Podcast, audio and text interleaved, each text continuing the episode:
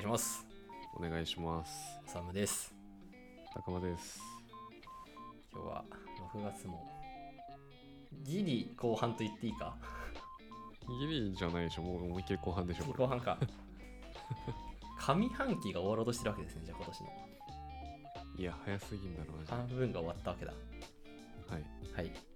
でということで、でいうことでですねあの前で引き続きクォーターごとに買ってよかったものを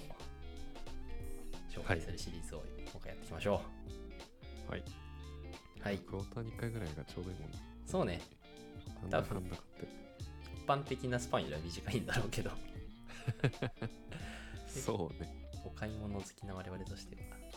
そうですね。いいスパンですねはいはい。じゃあたくまさんから今日はお、お願いします俺から言っちゃっていいですかはい流通良かったものはい。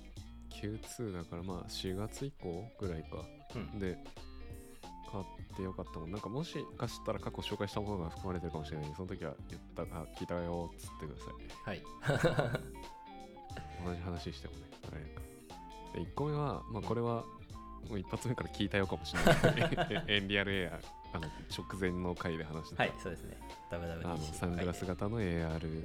デバイスですね。まあ、これはもうあそこで説明したからいいとは思うんだけど、うんうん単純に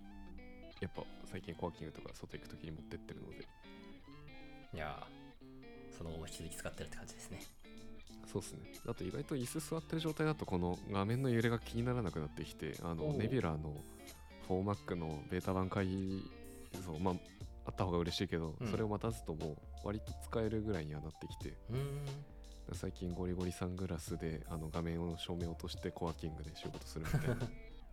でも本当後ろの目線とか気にならなくなるからちょうどいいんだよねまあ夏も近づいてきたしだんだん自然になってくるよねちょっまあ室内です壁に向かってサングラスで凝視してるっていう 変質者であることには変わりはないけどねそれに関しとてなはんかまあ我々顔立ちが割と塩顔というか薄めだから韓国からの確あの旅行者を電車とかなんかそうね外で画面端で AR 見るとかうんまあいいかも、そうねまあとりあえずその画面を1枚をサングラス1個で片付けられるようになったという体験がやっぱり嬉しいのでエンリアルエアを買ってよかったいやーいいですね万人にはお勧めできないイノベーター層たちに向けて心に毛が生えた中の人だ けどうぞって感じですはいで次が割とこれ多分おさむ向けにうんいい話だと思ってんだけどはいいあれ多分今もう HHKB じゃないんだっけやキーボード HHKB だよ HHKB ってさうんで Bluetooth Bluetooth タイあプでの放す置してるとめっちゃスリープにならん勝手になるでさもう一回仕事再開しようって時にさあの電源長押しして電源オンにしてからカタカタしなきゃいけないじゃんいえうち来たことあるもしかして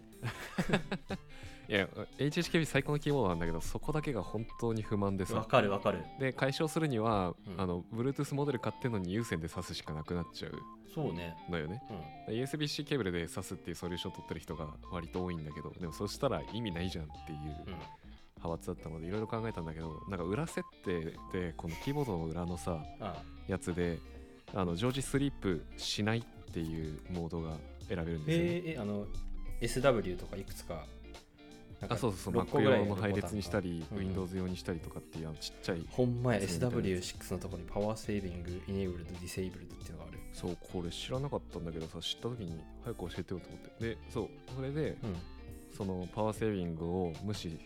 させるとはい。でそうすると常時もう Bluetooth つながってる状態でへスリーープもせ バチバ チ今解解放してますけどは大い、丈夫でしす、てます。でそれの欠点は電池の消費がめちゃくちゃ早くなることなんで、う当たり前なんだんけ。どただここで思ったんだけど別にあの充電電池だとさなんかバカバカ変えていくとなんか資源的にもったいないなとかめんどくさいなと思っちゃうけど充電池だったら気になんないなと思あってのあのゲームボーイの頃を思い出すわ。そう充電池って意外と今のこのバッテリーバッテリー系ってさいつもゼロになったら挿して充電してその間使えないっていうのがなんか今のデバイスのデフォルトだけどうん。電池って変えた瞬間に使えるからさそやな。で持ち歩けるしバッテリーを複数個うんうんうん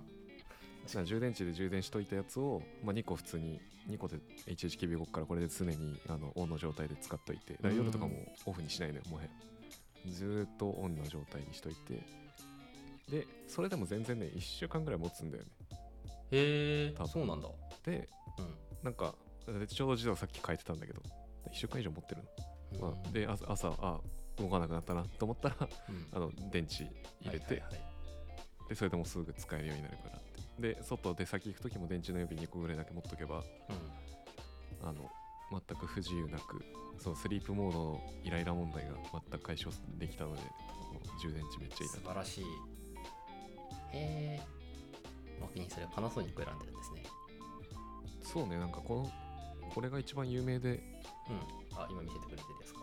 あそうね今画像画面で映してるけど懐かしいパナソニックの充電池のチャージャーに Amazon ベーシックの充電池を使ってるああなるほどこれが一番安かった確かに充電池さえよくなんか急速充電とかできるやつだったらもしかしたらねいい電池だと持つみたいなのあるかもしれんけど、ね、そうだね回数確かにやったらいいのか Amazon ベーシックじゃない方がより持つと変わるかもしれないけどまあでも Amazon ベーシックでも十分でなうん十分すぎるぐらい把握してますよ素晴らしいいやー可愛いしデザインがこれはかなりあの HHKB のそのスリープ無罪問題を優先で解決する以外の選択肢だと思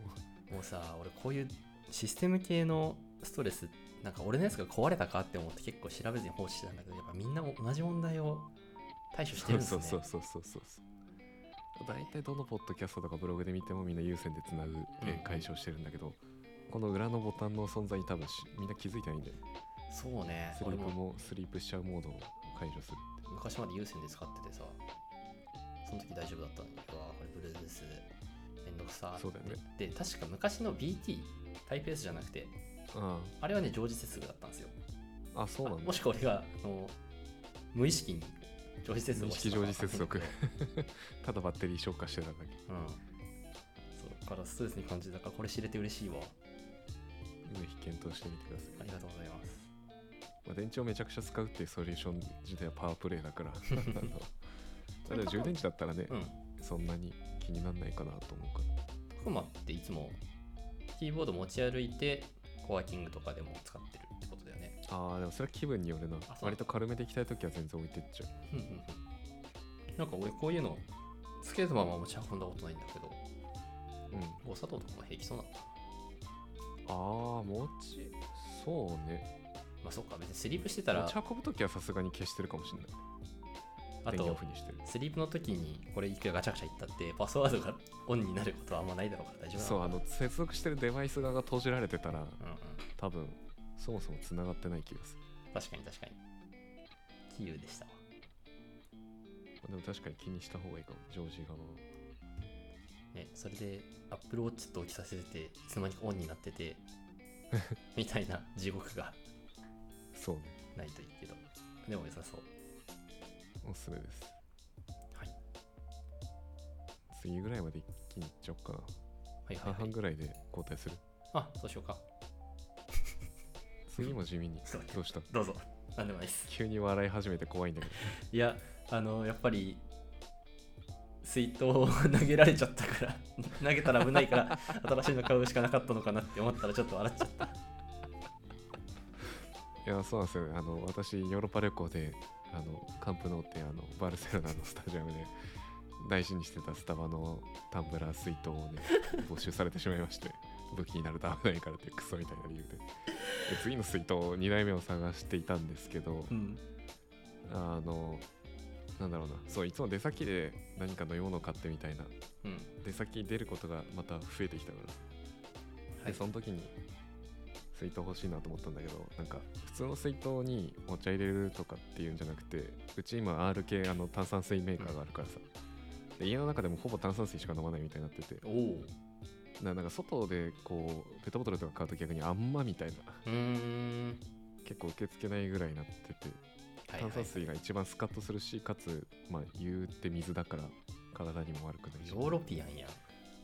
ずっと炭酸水飲んでたんだけどでこれをそのまま持ち運べた方が絶対にいいじゃんっていうことに気づいて、で調べたら炭酸水対応の、ね、水筒っていうものがあるんですね世の中にはうん、う、ん、なのでサーモスの、えっと炭酸水対応のあのしあの保冷のやつをねそう氷ね入れて炭酸水入れて持ち歩いてねこれめっちゃいいっすねいやーこれ外で冷てえ炭酸水飲めるのめっちゃ嬉しい素晴らしい投げたらちゃんと危なそうこれもね綺麗に投げやすそうなフォルムしてる 一発で没収されるフォルムの水筒ですねこれ500ミこれリ、はちょっとスペインには持ってかない、うん500ミリのやつか500ミリでもちっちゃいのもあるよ確かあないわ500 500か70750か1 1リリッットトルルなんだへえこれ1リットルはさすがにでかそうねまあでもサーモスの保冷性能だと1リットル冷えてたらすごいなんかキャンプとかバーベキューとかそういうのにも便利そうだなって、うんいや炭酸水ってやると面白いよね面白いねすごい逆ねになんか何が違うのかいまだによくわかんないんだ けど蓋多の分な機んか構が開けるときにプシュって言うんだよねうんあのペットボトルの炭酸開けるときと同じようにはいはいはいはいななんか中の気圧が調整されてるっうんていう感じなねのかな、一回逃がしてからちゃんと開くようにしてんだろうねうんで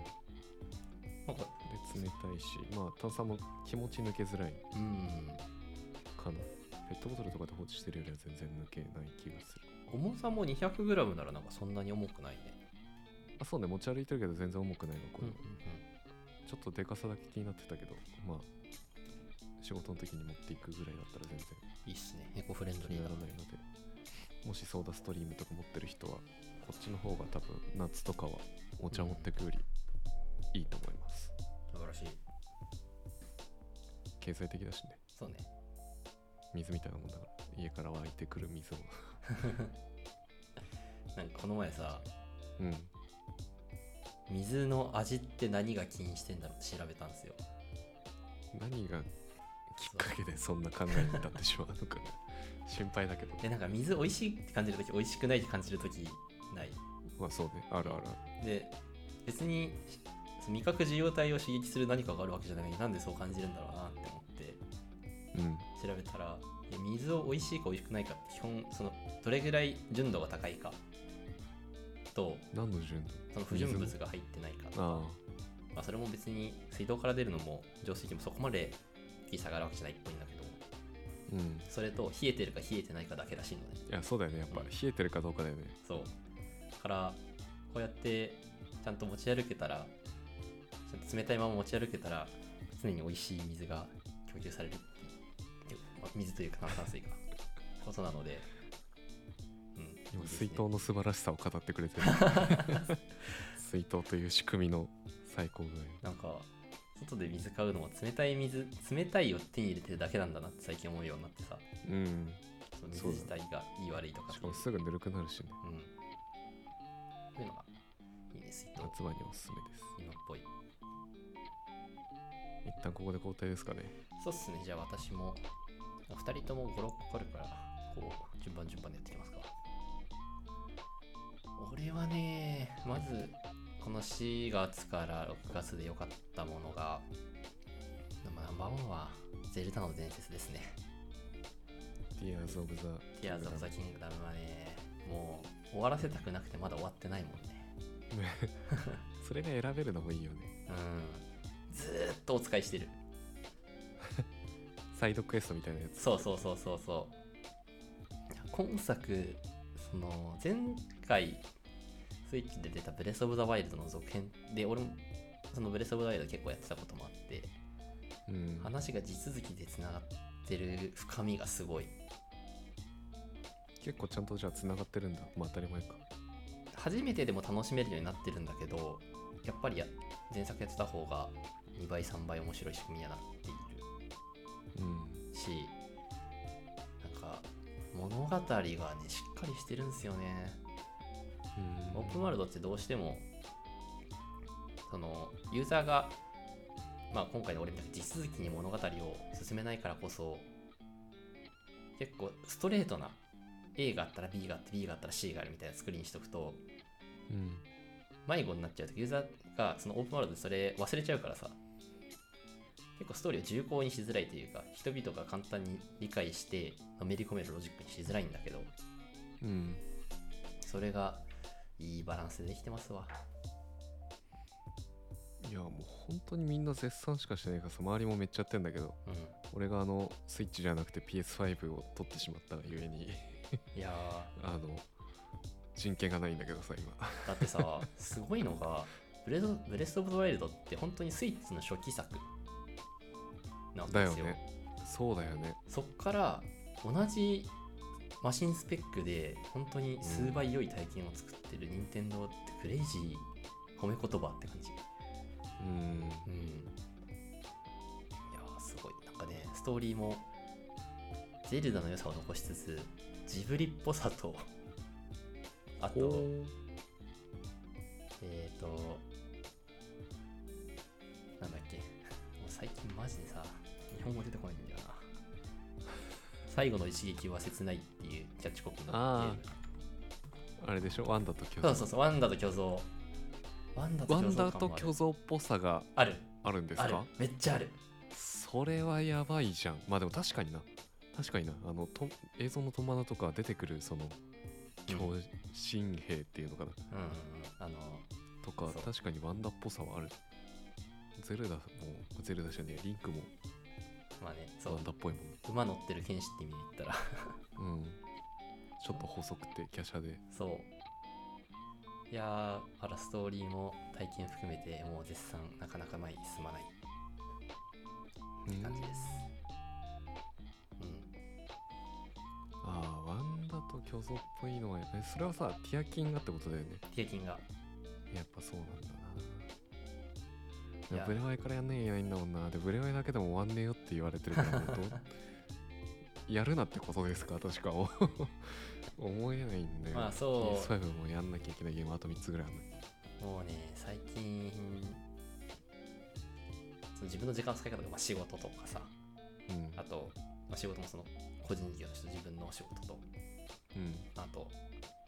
ちょっと英語、ちょっとこの後も話すんだけど、勉強してて英語だとか、そういういろんなブロックとしての概念のここにティアキンがある。うん、 重大タスクやそうタスクというかもう概概念仕事とイコールの大きさのカテゴリーで、仕事と並列でティアキンを置くレベル、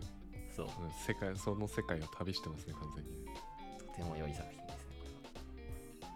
はい。ちょっと、やります間違いなくやるわや本当るんだにねけど、やった方がいい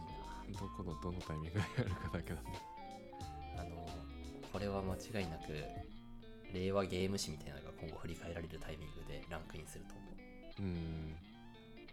はいはいですねそれが、まあ、一番良かったので次がちょっと転じてめちゃくちゃ味見深いやつなんですけ どどっかで確かはいたくまの旅行の時に話したけどフットレストを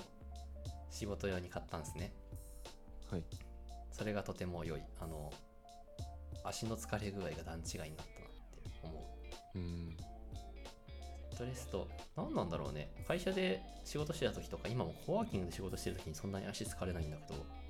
うん家で仕事してるとすごい足の疲れを感じるうん靴っていうものがいかに重要だったかを気づかされたのかもしれないなうん確かにね最近足を上げたり下げたりして働いてますが俺さ俺も似たようなやつ買って持ってんだけどさうんなんか合わないから柔ら若干柔らかいんだよねでそれがゆえにあんまりその負荷の軽減具合を感じなくてこれってその太ももとかのさうん血流が止まったりしにくいことが結構効果として大きいと思うんだけどフットレストってあんま感じなくてなんなら普通に固めの箱置いてあってそこに足乗っけてる方 が楽じゃんってことに最近気づいちゃってあんまりフットレストが刺さってなかったんだけどこっちはなんかあ見る限り高密度って書いてあるからあ硬いね固めなの硬い硬いうんほら買い直してみっかなんだろう足をさ置くじゃないですか、置きますね押して力を入れるとちょっと沈むけどうんうんそんな柔らかいなって感じじゃないなうんはいこれはずっとふみふみしてる座ってる時 ねそうねそれがしデスク周りだとこれしかかってないけどとても良かったなうんはい足の血流とかその辺を全部ケアすべきなんだよなデスクアイテムというのは本当ね血流血流をうまく 血血をうまく流すことがデスクワークをうまく効かせるそうぶキーボード分割して肩幅開くようにするのもあれも血が流れやすくするためだし、そうだね抽象的には血をうまく流せ ばスタンディングですかそういうのなんか頭の血液よりも体全体の血をどう循環させるかの方が意外と重要というはいそんな意味私ではフットレスト上から2つはそんな感じはいはい高まにボールを戻すかなあじゃあ戻りますか、はい残り俺は3つかうん1つは また非常にあの生活感のあるものを置いてしまったんだけどうん割と毎日使ってていいなと思ってるのでこのタワーの片手で出せるディスペンサーってやつです片手で出せるディスペンサーあの食器用洗剤ほいほいをこれキッチンに置くやつで食器用洗剤をあの上からプシュって押して出てくるやつスポンあーなジるごほどとね上からプシュってやるともう洗剤がはいはいはいポンプを押したりしなくていいしかも片手で済むしあとまあデザインがめっちゃ超シンプルだから、まあ、そううだねちキッチン真っ白なんだけどうんそれとすごい合うっていうところも含めてうーん山崎実業のアイテムあんま好きじゃなくてそんな使わないんだけどタワうーシリんーズ、なんか割高だなと思うものが結構多いというかまあ別にそれうダイソーのあれの方が良くないっていう選択肢を結構 見てるからんはいはいはいかな余計にでその割に割高なんだけどそうこれに関しては非常に良いですねアイデア商普品通っにて感感じじしやすいしなんか似たようなもものは結構いっぱいあるんだけど、うんうんまあ、その使いやすさとデザインのシンプルさ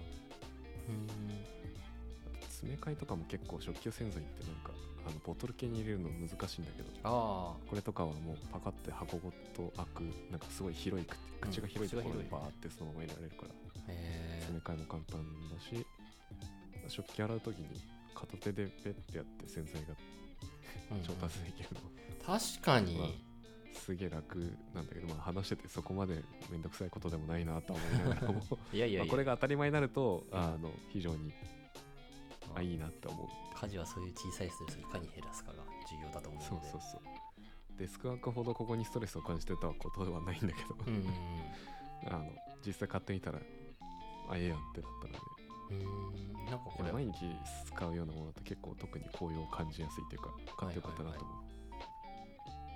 商品サイトにも書いてあるけどキッチン用洗剤も使えるしあとは化粧水とかねうん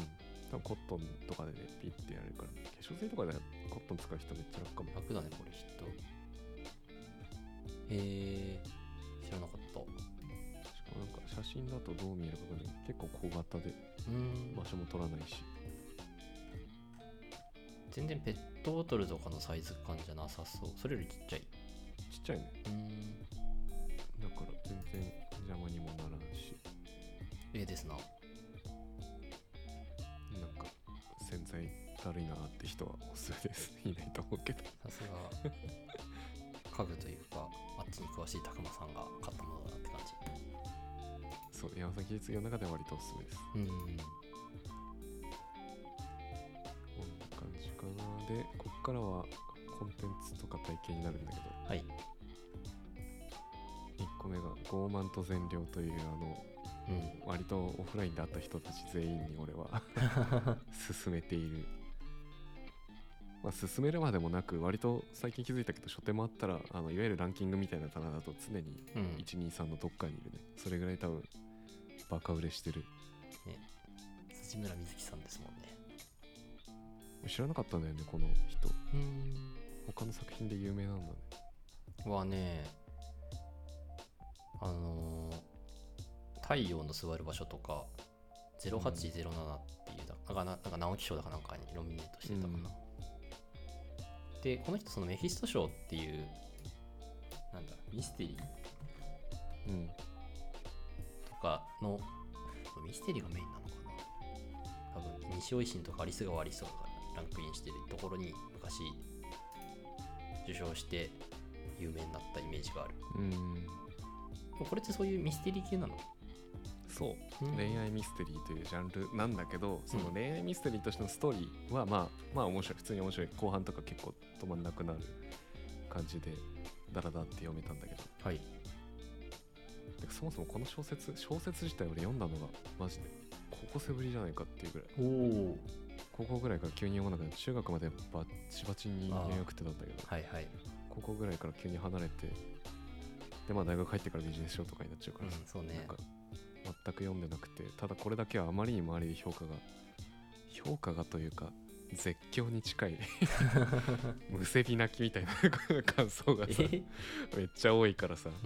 うんあの気になっちゃっうてんむでせび泣き面白買っいなてむせび泣きに近いうんであのヨーロッパ旅行中の飛行機で読み終わったんだうんうんけどいやー面白かった面白かったというか刺さるんだよね刺さるんですねストーリーはそうストーリーも普通に面白いんだけどその、まあ、恋愛がテーマだしそのアラサーとかの婚活をしている男うん、女あーのはい話のストーリー、でそこからちょっとミステリーが始まってみたいな感じまああの冒頭のあのあらすじの部分だけ言っちゃうとこうんれ何も知らんおさんえっと男女が出てくることと婚約の話であることぐらい だろうなでメフィスト賞を取っている辻村さんが書くんだからミステリーなんだろうなぐらいの知識です すごい推測だまあ全部当たってはいるんだけどあのえっとそうねあの婚活で出会った男女いますあの結婚しようと結婚したくて婚活してた男女がいました、いでえっ、とで晴れて婚約もできましたほう結婚式を控えてますはいだけど女性側が急に失踪しましたおおなんでってなって男側がその彼女が地方出身で、はいえっと、男側が、まあ、いわゆる東海はいはいで生はまいれはいて普通にはい東海育ちでいてで東京に上京してきてから知り合ってるからうん昔の彼女とか知らないんだうよね、ん田舎のところでどう過ごしてたかでそこに行って、まあ、あのまず失踪してるからさいろいろ原因を探るためにとかはい仮説を検証するためにみたいな感じで実家に行ったりとかその近辺向こうでも婚活してたからそっちの話を聞いたりみたいなことをしていく過程でいろいろ明らかになっていって、まあ、そのミステリーが進んでいくみたいなうんのが大枠の話で、まあいろいろそこからどんでん返しとかもあったりとかっていう面白いはい展開はなんいですはけいど、えーっとその過程がその彼女が昔どんな婚活をしていたのかとかあと恋愛相恋なんだ結婚相談所かあとかにも行っていてでその結婚相談所のあのおばちゃんあが出てきてでそのおばちゃんが語る言葉一つ一つうんうがんもう耳が痛くてページがめくり づらいキラーワードが小説の中に、うんはいあのそのセリフは全て主人公とか男とか、まあ、あもしくはその女の子側に当てられている言葉なんだけどそれが全て我々に刺さってしまうっていう構造の多分面白 さなるほどねなんだろうなっていうのはあのいろんなその読んだ人の感想とかあと他のポッドキャストでも散々あー 説明されてるけどキラーワードたちがみんなやっぱ残っていて、はいはいはい今もこの Amazon の商品ページ うんがどんどんアップデートされてるから人の感想のテキストがいっぱい並んでるから見てるけど自己評価は低いくせに自己愛は高いこの言葉にうわーっと頭を抱えたくなってえぐられるとにかく心えぐられる えーこんなにも現代の婚活事情や結婚観に対して真正面から切り込んでいく小説ってあっただろういやー私読んでてしんどくなるんだよね、あのかいなんかわかるなみたいなあ周囲に5人の中にはこういう人、うんなんかこういう田舎から来てこういう苦しみみたいな聞いたことあるなみたいなのうんなんとかかこういうシリアスなコンテンツで特にあるのがこういうのを見てうーしんどいってなるのなんだっけかなまあそういう共感性マゾみたいな人口って意外と多くてですね、 やだな共感性マゾそうそういうコンテンツなんか今の社会にとって結構必要じゃないかと思っててうまあパワハラだせ体ってなってまあそれ自体は本当に罰せられるべきだと思うんだけどんうんそういう自分の何て言うんだろうなことをしょ率直にフィードバックをくれたりだとか深く刺さる言葉ってなかなか与えられづらくなってる世の中にこういうエンターテインメントでそういうのがね提供されるとやっぱりうんグッとくるものがあるんでしょうななんか嫌われる勇気って一時期あすごい流行ってたじゃないですか、はいあれの恋愛版だと思ってんだよねこれがあほあならるほどそういう整理を したんだけどあれもさ結構うんロジカルになんか激詰めされるみたいなそうだね感覚あるじゃんはいすすいまあせれんもすいまあまちせょんっとストーリー仕立てになってるというかさ、うんそうそうそう老人と少年の対話で老人が少年に言ってんだけどうんそれは明らかに少年じゃなくてこっち側に届いてるうんみたいなやつででそれをもう少しストーリー側を強くしていてでかつテーマが結婚とか恋愛とかになってるっていなうるほど背景も分かりやすく我々世代だとは聞くことも多いことが書いてあると、いやーいろいろ象徴的なエピソードはあるんだけどなまあでも読んでほしいのでうんえーこれここでは言わないです今度のオフ会まで読んでから行こそうねそこで語るう、うん、でそれが楽しい小説だと思うんだよねあーこれなるほどいろんな人同士がで同年代でうでんそう感想とかのポッドキャスト聞いてても面白いのがさ、うん あてかめっちゃ喋っちゃってるわいやいや 感想のポッドキャスト聞いててもあの男性側か女性側かによってあの出てくるうん ABC ってキャラがいたとして、その人たちに対して抱くあー感想とかポジティブさポジティブさネガティブさがはい真逆だったりするんだよねそれがびっくりしてなるほどね俺あいつクズだと思ってたけど、あ違うんだみたいな人によってはそう見えるんだあ女性から見るとそう見えるのみたいな そういうはいはいはい逆に自分がクズだったんやみたいななんかそういう発見のがおもろい そういうのなんかさこういうエンターテインメントとかを通さないとなかなか自分の意見言わないみたいなのもあるじゃんかそうかもしれそなのい人の健康結婚観というかそうだねそうこの登場人物はこういう部分が嫌だうんなのかいいのかとかっていうのは具体的な人に実在する人に関しては言えないからそうそうそうそうそうそれによって間接的にその人の価値観が分かる、そこまで含めてちょっと面白い体験だなと思って、うん、えーぜひちょっと読んでみてくださいそんな読みますは長い小説ではないのでいはいはいなるほどっていうのと、えっと、 もう尺を使いすぎたけど、最い後やいにやい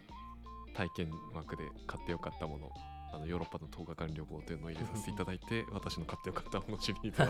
締めさせていただきます。はいいやーすごい楽しそうだったんでこれはマジで言ってよかった。もうこのタイミングしかなかった。そうね今だってユーロ154円とかってさっきまた、また円安進んどるやんけ。俺らの時で150円切ってるくらいだっそうすごいヨーた。ロッパの5円の値動きって結構半端ないからね。 ね簡単に動くようになっちゃったよな、最近。今ヨーロッパに行ってる留学生が悲鳴を上げてるらしい、いやーでしょうね。とはいえあの本当に行きたい夢みたいななんかヨーロッパ行きたいとか、まあ、別にディズニーワールド行きたいとかもそうかもしれないけどなんかそういうでかい旅行系行きたいっていう人は行って後悔することはないということが分かったので、行ってみてください。で円安も頑張ればいいけどそうねむしろ円安だから空いてたりもするしああポジティブそう日本人もいない少ないとより海外旅行感が強くなったりするから確かにそんな意味でもギリ経済的に行けたらおすすめです。うんいいですねはい、はいおさむさんにパスを出しまはい。すち。ょっとじゃあ、その本つながりで、あそうの、だよね琥珀の夢で読みましょうってこれも気漫にな画っ、てた。聞いたことあるいやない。初めて見た。これ、お仕事系漫画なんだけど、メイントピックがクラフトビールに焦点を当ててて、マジでそう、あだから琥珀なんだそう。で、まあ、お仕事漫画として、割と、社会から、ん社会で生きづらいマイノリティな方とか、うんまあ、いろんな方がバックグラウンドを紹介されてるから読みやすいしでここでクラフトビールもなんか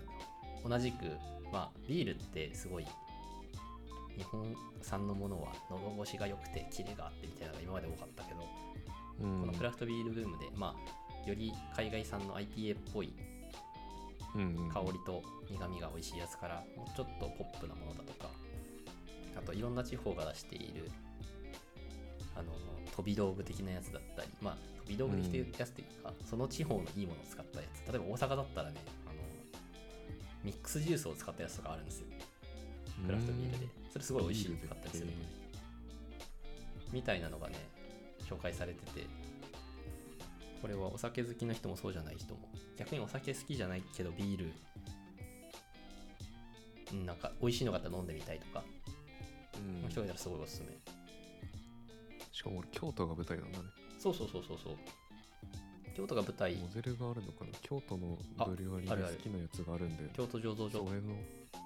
あ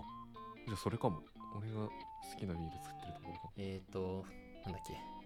四文字熟語のビールよく出してるところあああじゃあ完全にそれだそれうそれそれそれがねえがモデルなの割とモデルになってるあ今買います 一番奥出てくる今そこワだンクリックで今すぐ買うを押しましたあ本当おすすめ面白いよこうそんなことがあるんやすごいなとかあれがモデルの漫画そうまあそのそこモデルというか誰にでも飲みやすいビールとして一番最初に紹介されるのが京都醸造所のうんえっ、ー、となんだっけ 一石二鳥みたいな名前のやつわかる一石二鳥みたいなあでもあのシリーズめっちゃあるからな黄一色い黄一位色先い方進のだやつか一位先進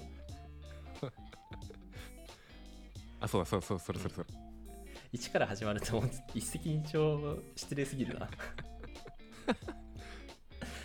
めちゃくちゃ真心込めて作りましたよって意味なのに一位先進っていう一石二鳥ラッキーみたいなそうそうそう。とか、あの山梨の宇宙ブルワリーとか、宇宙ブリューイングか。そうだそうだまなあ、んいだや、っうけ夏の気まぐれも美味しかったんだよんあ。だったらね、多分好きだと思う。で、これ読んでから、まあ、関西地方だったり、その東京のいろんなクラフトビデオ屋さん見るとね、やっぱ背景分かって面白いっていうのがありますね。な、ほういいっすねあと一期一会これもあ美味しかっあ、た1から始まるのが多いな。多いんでそのうち一石二鳥出してくれることも期で待こしれてが。今6巻ぐらいまであ、そう、出て6巻まで出てる。まだ終わってないまだ終わってない。で、なるほどあの追いつき吉祥寺に本当に最近単語出てこないんだけどあの元えっ、とメルカリかなあの人はうんだから CTO やってた人がその CTO なんちゃらっていうビール作ってでかっこいいクねラフトビール屋さんやってるんですよでそこでね無料で置いてあるらしくてへーそこの吉祥寺のお店も美味しいし、そこで読んでみたい人読めるから、よかったら行ってみてくださいっていうのを言いたいんだけど、今その店の名前が出てこないんで、後で小ノートに貼り ます。後でショーノートに貼りましょうはい。でショーノート見てくださいすね。いやー京都ブルーインうグん。京都醸造だったかな、確か。ね、はマジでうまいんだよな美味しいよね。しかもそう癖大体こういうのって癖を強くする方向うんうんで存在感を出すのが多いんだけど、癖がないんだけどでもあ美味しいってなるやつが多いホワイトエールっぽいのとかね、すごい、誰でも飲みやすいものから、コクがあるやつまで。はい。ちょっと、それと、あとこれはもうめちゃくちゃささっといきたいんだけど、ファミマの T シャツ、最近ファミマすごくないですかアパレル。はい、なんかめっちゃね靴下と T シャツめっちゃバズってるよね常にあ、T シャツもバズってんの靴 T シ下はャツもよく聞くわ、でえも結構スタートアップ界隈側っていう限られた中でだけどあ、そうなんだ。えなんかね、ファミマって元から伊藤忠と提携して仕入れてんのかな、で、伊藤忠ってすごい繊維に強いうん、うん、のでそこから経由して多分プライベートブランド出してるんだけどめちゃくちゃクオリティ高くてで今着てるとどそううなんだいけうどあれなのあ本当にそうあ全然でこれ1200円だけど1200円には全く見えないうんあのユニクロとか GU とかと比べてしっかりしてんなってすごく思うあーしっかりしてる系の良さなんだで夏場なんだ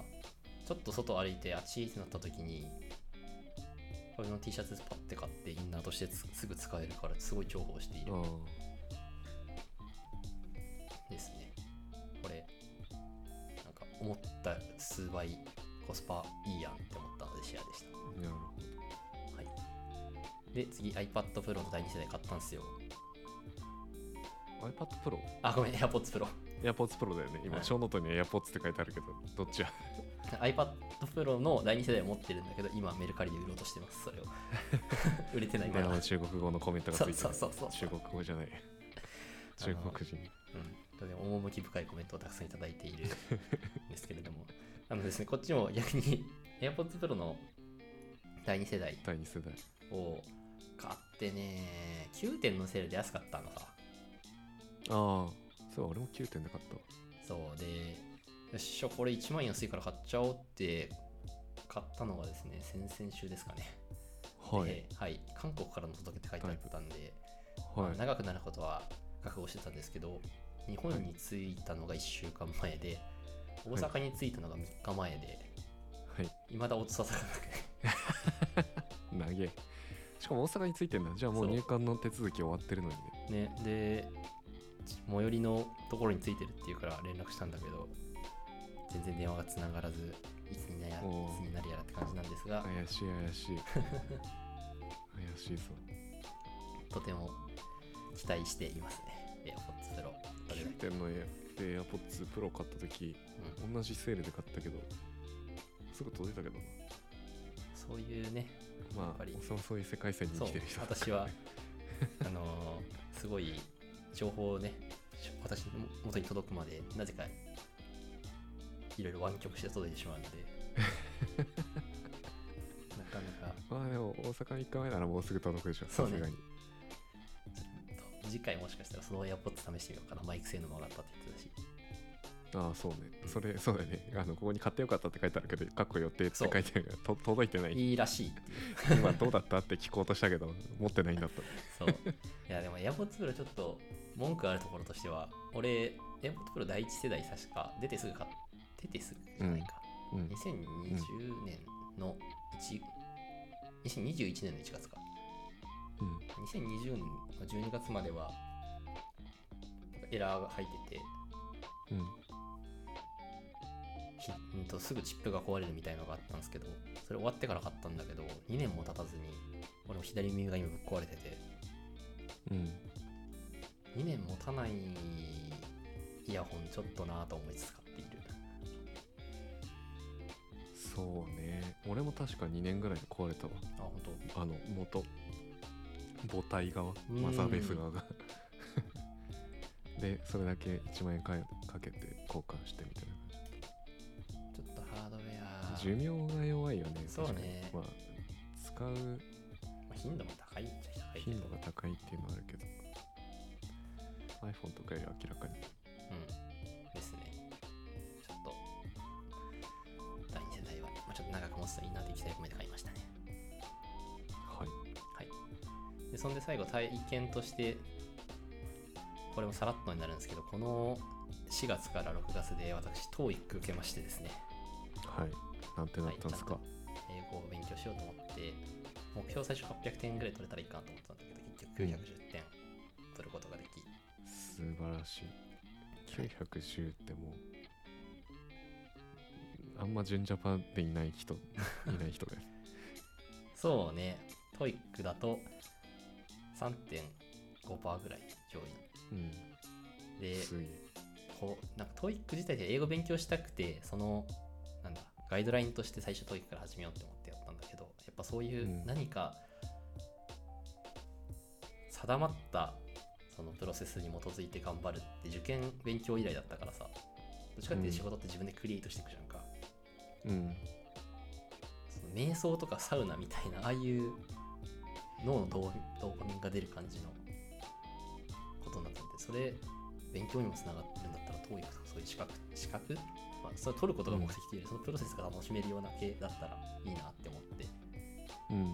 で今それの第2弾として IELTS をですね 7月に受けるんですけどガチの方そうちなみに IELTS で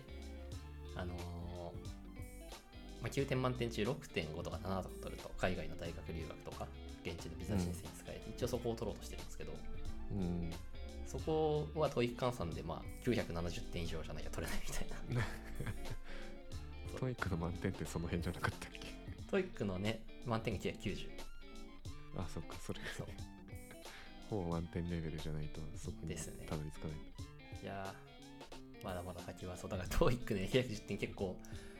取れて嬉しかったのはつかの間910点だと全然 IELTS だと目指すスコアに足りないじゃないかってなってあらまあその IELTS 取るためのスピーキングとライティングって自分じゃどうにしようもないしチャット GPT とか使って採点するシステムというかプロンプト自分で作ったんだけどうん、あんま精度が良くなくてうんからもうベルリッツっていう駅前留学的なのに通ってほそう毎日1時間ぐらいネイティブ先生とキンキン学学ディスカッションしてますうすげえなあこれはオンラインでできるんだレベルオンラインでもできるけどなんかねな何なんだろうなオフラインの先生の方がやっぱコミュニケーションしてる感があるんですよねあーなるほどまあ、日本語っていうか母国語でもさオンラインとオフラインで若干喋る感覚全然違うよね確かにそうそれんそれがね如実に出るなって思った、なるほどねオフラインの英会話を初めてやってオンラインと比較できるようになって気づいたことですねそれはうんまあでも今のところすごいねベルリってそんなに値段も1回あたり7000円ぐらいに換算するとなるんだけど、あのめちゃくちゃマストで授業を入れなくちゃいけなくて例えば DMMA 会話課金してるけど2週に1回ぐらいしかやらなかったとかになると全然ベルリッツとかの方がペイするからうんこう強制的にスクールに通うのはいい体験だなと思ってやってますいいっすねはいでもこの手のものが俺は続いたことがないなんて マジですげえなという習慣化はね最小カロリー使うと軌道に乗せれるのでちょっとある程度時間を自由に使えるようになったからやってるって感 じですねいいっすねはいおさむがどんどん英語人材になってまあまだまだピヨピヨなんでね TOEIC910 点とでもピヨピヨって自己認知しかならないんだっていうのは奇跡だった昔までさやっぱ と TOEIC900 取ったらすげえみたいな感じだったけどすげえすげえ、うんもう英語の授業いらないじゃんみたいな、ね大学とかあっそうたあれで退任って相当取れるよね俺730からしかないって言ってたりその時760ぐらいで申請できたんですよ俺も確か745円のやつで申請したそれ超えなかったら俺卒業でき てないトイックの点あったね数そんな5点低かったら卒業できてないそうその時に思ってた TOEIC900 点ってこんなんじゃなかったのになって思いながらまだ勉強してます というか740でも超えた時にあもう700ってなんかまあまあいいんじゃねって思いながら生きて たけどピヨピヨもピヨピヨでまだね言語習得900でピヨピヨならもうな700なんて意味がない、 言語習得の道のりは長いなと思ってやってますねうん、はい、でもいいっすねういろんな人生の幅が広がりそうでこのタイミングで投資すべき事象ですね、ん、そうおすすめはいはいそんなとこかなそうっすねなんかまたその英語続けてみてどうなのかとうんうんかあと5万つ全量読んでどうだったかとかああまた次回もやりたいですねそうだねちょっと英語学習に関してそうあと AirPods Pro 届いてあ確次回のかに確かにとかも 含めて今回その前振りになった部分もあってるあるから後で回収しようそうそうそう英語学習したい人いたらあのお俺の屍を超えていくという気持ちであの思ってるからそうおさむ相当やってるもんねはいうん相談してくれたらこれが良かった悪かったとかはお返事しますので質問お便りでもいいですお便りでもお便りフォームであのくださいませ、うん、何からやりゃいいんやな俺のでが聞いてもなんか俺あんまりそんなにそこの合宿しモチベーションがな いからそうねお便りで聞いてもらった方がちゃんと ちゃんとした回答やられるですねと。はい。はいじゃあ今日はそのところでははい。いお疲れ様でしたそうです。テクノトレックではお便りをお待ちしていますコメントなどぜひ概要欄のフォームより送ってくださいそれではまた次回お会いしましょう